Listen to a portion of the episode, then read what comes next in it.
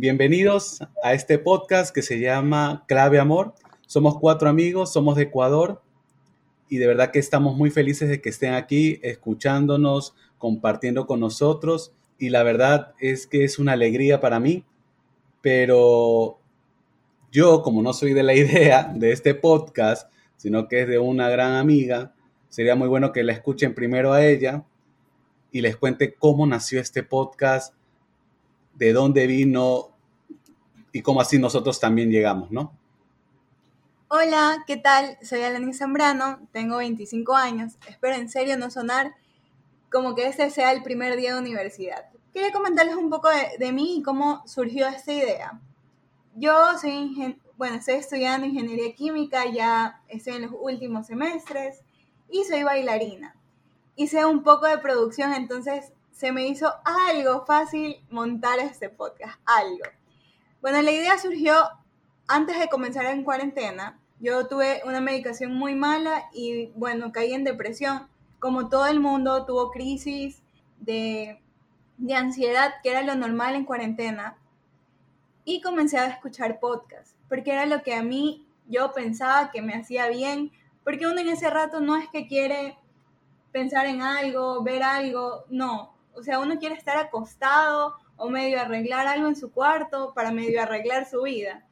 Entonces yo cogía, ponía play y dejaba rodar. Lo que me di cuenta es que no había un podcast que me enseñara o que me ayudara a avanzar, sino que me encontraba con podcasts realmente diferentes a lo que yo buscaba. Obviamente sí, sí encontré algo católico que me llenó el corazón, soy fan de Amar así, pero faltaba, o sea, yo sentía que yo podía dar un poquito más, yo podía dar mi grano de arena en un gran proyecto. Y yo se lo dije a un amigo, pero él me, dejó colgada la idea, o sea, no pudo, en ese momento, no pudo. Él es una persona muy confiable para mí. He querido compartir muchas cosas con él, él me ha ayudado bastante, hemos hecho bastantes apostolados juntos, entonces yo me he dado cuenta que él es un gran aporte en este podcast. Entonces, Juan, preséntate bueno, hola, ¿cómo están? Yo me llamo Juan Andrés Espinosa, gran amigo de, de Alanis. Llevamos años que nos llevamos conociendo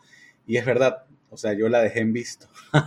Imagínense, yo la dejé en visto porque estaba metida en otras cosas, otras cosas que de mí, como contaba un poquito Alanis, que ella estuvo en depresión, pues ya yo estuve en ansiedad, tenía miedos, de verdad, inclusive no me hallaba a mí mismo, me estaba queriendo encontrar. Entonces, cuando ella me dijo lo del podcast, yo estaba en otra sintonía, estaba haciendo otra cosa, pero ya después, ¿verdad? Meditándolo ante la insistencia de ella, porque es algo intensa, no mentira, es, es una gran amiga, le dije que sí, sabes que vamos, ánimo, y, y ahí nos pusimos en marcha.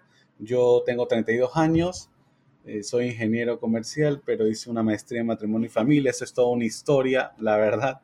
Y ahorita soy terapeuta, soy orientador familiar y de verdad que muy feliz, muy feliz de esto, muy feliz de ayudar a las personas, muy feliz de, de estar en este caminar que no ha sido fácil, es complicado, la verdad, pero no me arrepiento de esta decisión de, de seguir a Dios, de seguir a la Virgen y para que no solo somos Alanis y yo, hay un amigo, uno de mis mejores amigos, que también está aquí compartiéndonos de sus experiencias, de su sapiencia también. Bueno, yo quiero presentarlo a él. Ya, ¿cómo llegó, cómo llegó el podcast? Hace dos semanas nos sentamos a conversar y todo, y nos dimos cuenta que necesitábamos un proyecto. Necesitábamos un proyecto y él podía ayudar y aportar bastante porque es una persona que sabe muchísimo. Me ha ayudado muchísimo, ha sido un pilar para mí.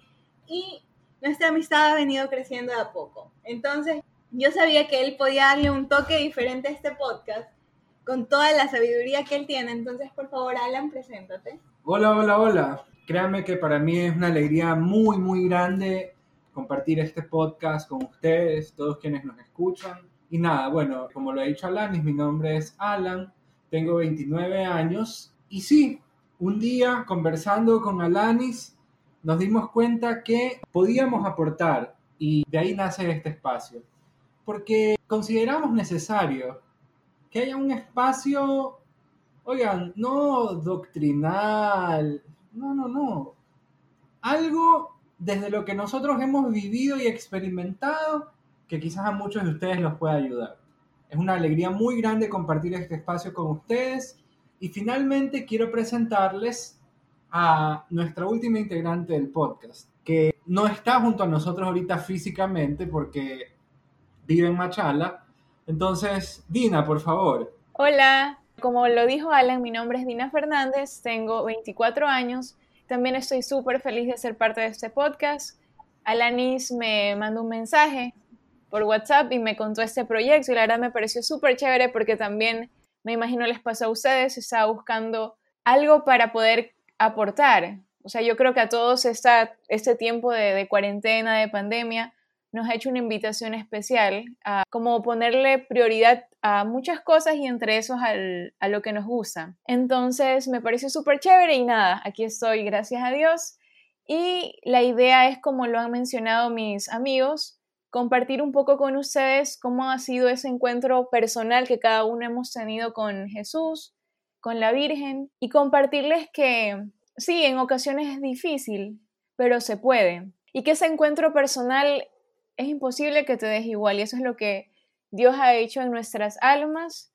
Eh, insisto, obvio, no ha sido un proceso sencillo, pero yo creo que de verdad ninguno de nosotros se arrepiente de eso. Y les cuento un poquito cómo fue que, Dios tocó mi corazón. Tuve un, un, momento cuando tenía 15 años, asistí a un retiro y en ese momento me di cuenta que los planes que yo estaba haciendo a futuro no iba tan acordes, no estaban tan acordes a lo que Dios quería. En un inicio, obvio, no fue fácil entenderlo porque yo me estaba visualizando en un futuro de una manera distinta, pero me di cuenta que Dios no, quería eso para mí y en la actualidad, gracias a Dios, o sea, sé que, Él me acompaña y que estoy haciendo lo que Él quiere y como les digo, no ha sido fácil, pero estar en la lucha con Dios es diferente. Entonces, esperemos que podamos seguir compartiendo muchos capítulos que podamos aprender mutuamente, o sea, lo que poco que nosotros podemos compartirles y que también ustedes nos compartan, porque la idea de este podcast es también tener entrevistas,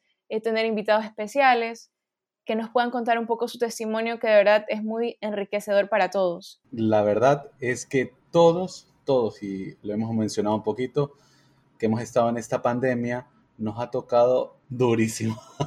la verdad que súper duro, porque tú pensabas yo pensaba que ya tenía todo arreglado, que tenía proyectos, planes a futuro, a mediano plazo, a corto plazo, y de repente vino esta pandemia que nadie, nadie, nadie se le esperaba y nos movió el tapete, o al menos a mí y acá a, nuestros, a mis amigos, oye, nos tocó durísimo y es como que, oye, ¿y? ¿Y ahora qué? Y replantearte de, oye, ¿y quién soy yo? ¿Y, ¿Y para qué estoy aquí? Porque me siento como que inútil, me siento como que no sirvo para nada y este replantearse, este buscar este sentido de vida, ha sido un trabajo de meses que uno diría, qué bueno, qué bueno, porque como estamos en una sociedad que vive deprisa, que no se toma pausas, de que todo lo vive rápido, esta pandemia de verdad ha sido de lujo no digo fácil, no digo color de rosa, no digo que increíble pasar 24/7 con tu trabajo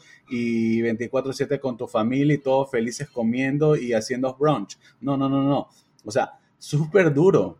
Duro porque en mi caso me he tenido que replantear toda mi vida y de buscar, bueno, ¿qué es lo que tengo que hacer? ¿Y qué cosas no estaba haciendo bien? ¿No?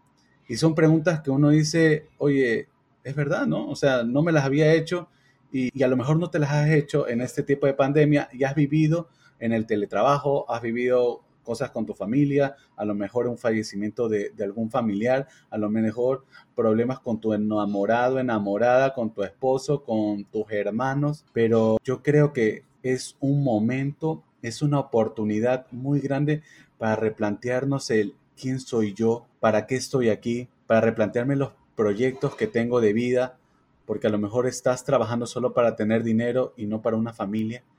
Estás haciendo todo lo que otro quisiera hacer, pero a lo mejor no eres feliz, ¿no? Y todos queremos ser felices, todos, pero a lo mejor nos hemos angustiado, nos hemos preocupado, casi casi que vamos a tirar todo por la borda y uno dice, oye, ¿y? ¿No? Entonces, no sé, Alanis, pero me parece esto un tema súper importante, ¿no? Claro, aquí la dificultad son las redes sociales o de la manera que queremos llevar esto. Sabemos que queremos empezar desde cero, queremos avanzar, queremos reorganizar nuestra vida.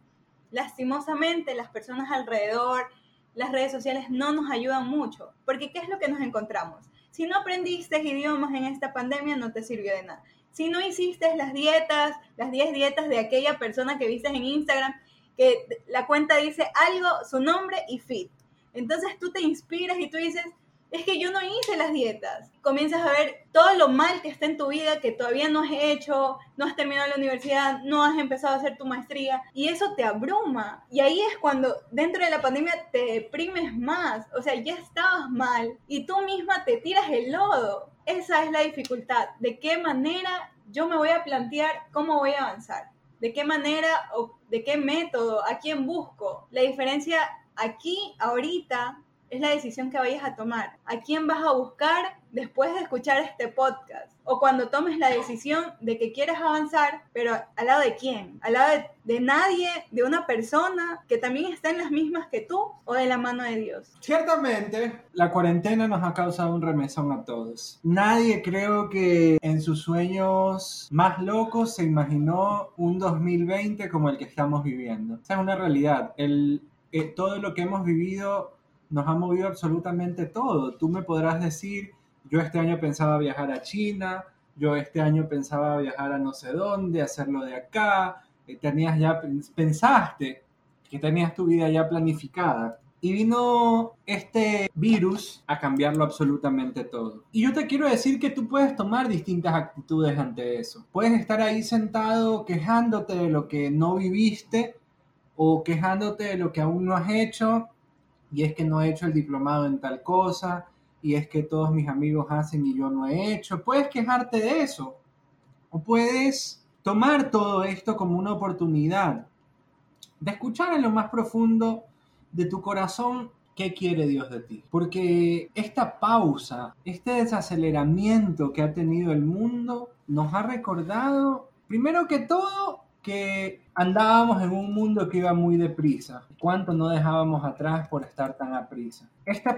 esta cuarentena nos ha enseñado a valorar lo que tiene valor, a darle valor a lo que verdaderamente importa. Y simplemente una cosa que tiene que quedarnos muy en lo profundo es que hay cuarentena, pero el amor nunca va a estar en cuarentena. La clave de absolutamente todo siempre va a ser el amor.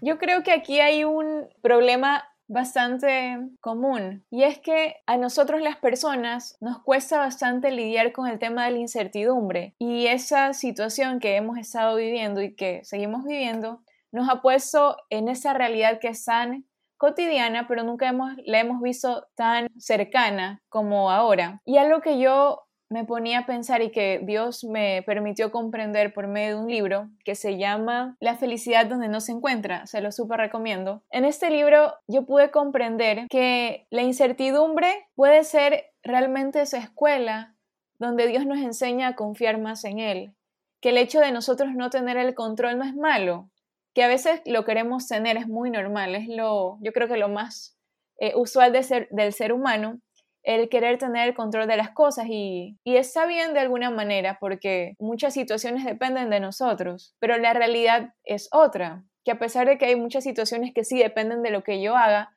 hay muchísimas más, o sea, son muchísimas más las que no. Entonces, la incertidumbre puede ser ese obstáculo que nos deje derribados, que nos deje mal, que terminemos por la incertidumbre en, depresión, en angustia, en ansiedad, o puede ser todo lo contrario, de la mano de Dios y por gracia de Dios, podemos verlo de, de otra manera, desde esa otra perspectiva, que es una escuela donde yo aprendo realmente a confiar en, en que Dios tiene el control de todo y que así está bien. Que hay momentos en que yo no puedo y son muchos más los momentos en que no puedo y está bien, está perfecto porque así Dios puede hacer cosas perfectas con nuestra paciencia.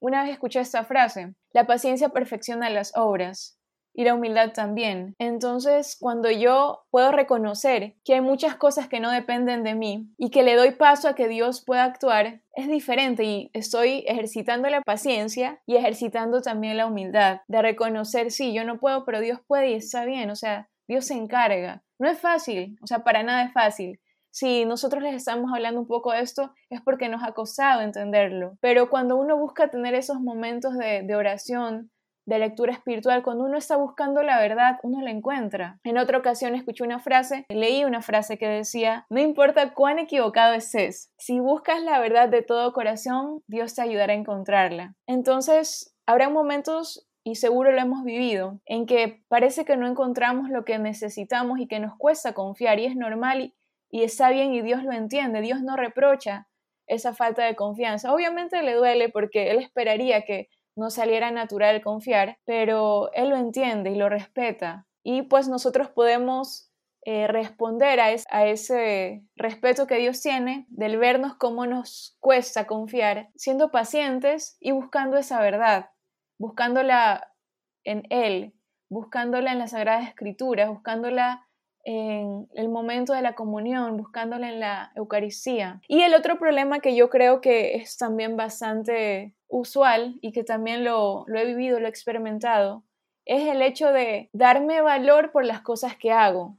Eso lo leí en otro libro que me pareció súper importante. Se llama La libertad interior, también súper recomendado. Y en este libro decía que muchas veces nosotros nos damos valor por las cosas que hacemos. O sea, qué tan bueno soy yo escribiendo, qué tan bueno soy hablando otro idioma, qué tan bueno soy aprendiendo nuevas cosas y yo me siento identificada con lo que, con, o sea, mi ser lo identifico en lo que hago, en el hacer. Entonces, cuando llega un momento en que tal vez no puedo hacer eh, las cosas como yo esperaba o me doy cuenta de que hay personas que lo hacen mejor que yo, puedo entrar en una crisis de identidad grande. Y eso es lo que hemos visto bastante en, eh, en esta pandemia y en este tiempo de, de, dificultades, que ha llegado un momento en que definitivamente yo no podía hacer lo mismo que hacía antes, que tal vez quería y tenía todas las ganas o tenía el deseo, pero los ánimos estaban tan, tan apagados que no podía dedicarme a aprender todo lo que me usaba. Y tal vez uno siente que pierde valor por eso, pero Dios nos dice que definitivamente no es así. Nosotros no valemos por lo que hacemos. Nosotros tenemos esa dignidad de hijos de Dios que el hecho de no poder hacer algo, que se me dificulte hacer algo, no me quita esa dignidad, porque definitivamente yo no me puedo reconocer solamente por lo que hago, porque me estoy reduciendo a un objeto, un objeto que, por ejemplo, no sé, yo tengo un lápiz y cuando ya no me sirve ese lápiz, pues, no sé, lo boto y el ser humano no es así, nosotros valemos por los que somos realmente hijos de Dios. Entonces, eh, no sé qué piensan ustedes de, de todo esto, ¿qué, ¿qué les ha puesto Dios en su corazón? Como para ya comenzar un nuevo capítulo en tu vida. Necesitas buscar las palabras correctas para replanteártela. ¿Por qué? Va a ser una de ellas. ¿Por qué estudio? ¿Por qué le estoy dedicando tanto tiempo al trabajo? ¿Por qué le estoy dedicando tan poco tiempo a mi familia? ¿Por qué? ¿Por qué? ¿Por qué? Después de preguntarte el por qué de tu vida, ¿para qué estoy haciendo las cosas? Sería la segunda pregunta. ¿Para qué quiero X masterado? ¿Para qué quiero continuar en ese trabajo? ¿Para qué quiero mejorar? Para mi familia, para mí o para alguien más que no está dentro de tus planes. Es necesario que tú pienses si todo eso te hace feliz. Y si la respuesta es sí, tienes que preguntar algo más grande. ¿Eso lo quiere Dios para mí?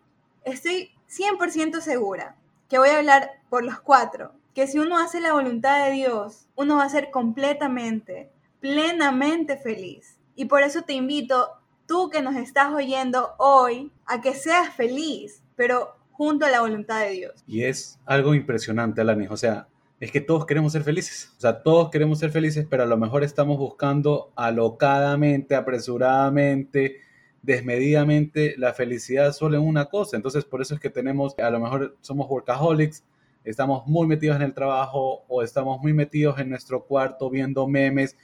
Punto. Y te digo, cómo, qué cara puse al momento de conocerte, no sé, punto y te digo tal cosa, o hazme cualquier pregunta que yo te la contesto y no me importa si te conozco o no.